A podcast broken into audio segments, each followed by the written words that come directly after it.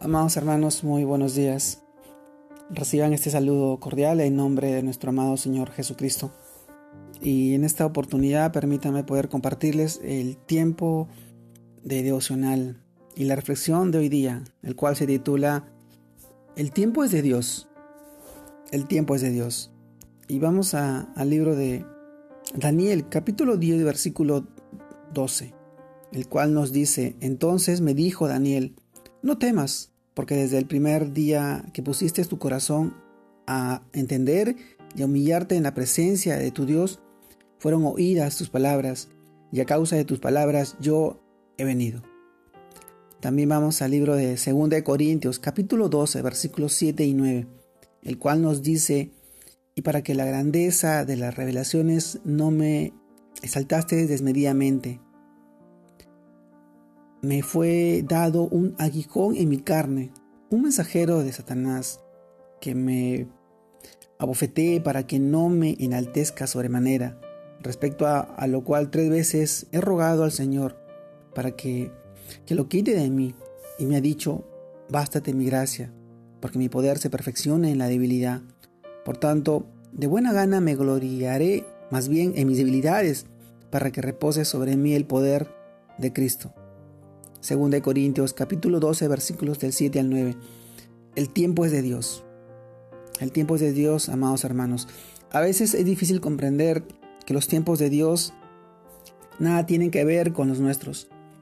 La mayoría de las veces, cuando pedimos en oración algunas respuestas, llegan inmediatamente, pero en muchas ocasiones tenemos que esperarlas o entender que no serán respondidas, porque no es la voluntad de Dios podemos ver que Daniel se humilló ante Dios y clamó de tal manera que sus palabras fueron oídas y el Señor envía a un ángel para que para darle la respuesta a su petición. Pero también vemos a Pablo clamando tres veces, rogándole a Dios que quite su aguijón en la carne, y el Señor le responde que no. Amados hermanos, debemos entender que aunque seamos perseverantes y dependamos de Dios, muchas veces nuestras oraciones no tendrán contestación inmediata y parecerá que tardarán más de la cuenta. Pero Dios no se equivoca.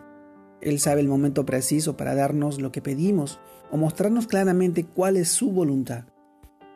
El Señor no tiene prisa. Vivimos en un tiempo donde todo lo que obtenemos presionando tan solo un botón.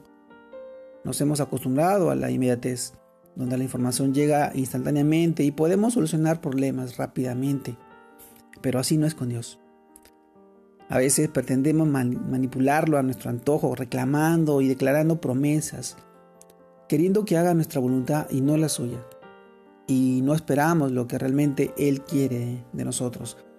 Amado hermano, no comprender la palabra de Dios puede traer confusión cuando creemos que Dios se ha olvidado de nosotros, o no tenemos poca fe, o que no somos merecedores de lo que nos promete, porque no podemos hacer que responda a nuestras oraciones. Sea sí, hermanos. La palabra de Dios es verdadera y ninguna de sus promesas falla. Dios es fiel y bueno y sabe que el tiempo y el momento para respondernos es el perfecto, es el adecuado. Y creamos y esperemos, pidamos que, que nuestra fe no se debilite, sino que sigamos el ejemplo de Abraham. Como así lo dice también Romanos capítulo 4 versículos del 19 al 21. Y no se debilitó la fe al considerar su cuerpo estaba ya como muerto, siendo casi 100 años, o la esterilidad de la matriz de Sara. Tampoco dudó por incredulidad de la promesa de Dios, sino que se fortaleció en fe, dando gloria a Dios plenamente, convencido de que también era poderoso para hacer todo lo que le había prometido. Amado hermano, el tiempo, el tiempo de Dios. El tiempo, la sazón, las circunstancias, todo lo que está a nuestro alrededor tiene un control y ese control lo tiene nuestro amado Dios, nuestro Señor. Y a veces, como lo repetí, eh, no vamos a entender, pero Dios es soberano, Él sabe, sabe que es lo mejor para nosotros, en el tiempo perfecto. Oremos y clamemos en oración y pidamos esa confianza y la fortaleza para poder esperar el tiempo de Dios. Él sabe, sabe que es lo mejor para nosotros y nosotros nos queda tener fe y confianza en que Él orará, como lo hace como lo ha venido haciendo desde mucho tiempo atrás en nuestras vidas y en la vida de todas las personas que hoy lo conocen y siguen sus pasos. Hoy te animo a que fortalezca tu fe en su palabra, en la confianza que tienes y en el amor que Él tiene para ti, para tu familia, para tus hijos, para tus seres queridos. Este es el tiempo de Dios.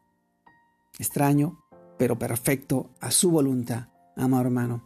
Dios te guarde y te bendiga en esta semana, en este día que, que empieza y que sigas creciendo en el Señor y sigas siendo de bendición para tus seres queridos. Te mando un abrazo. Dios te guarde y te bendiga. Bendiciones a todos mis hermanos. Saludos.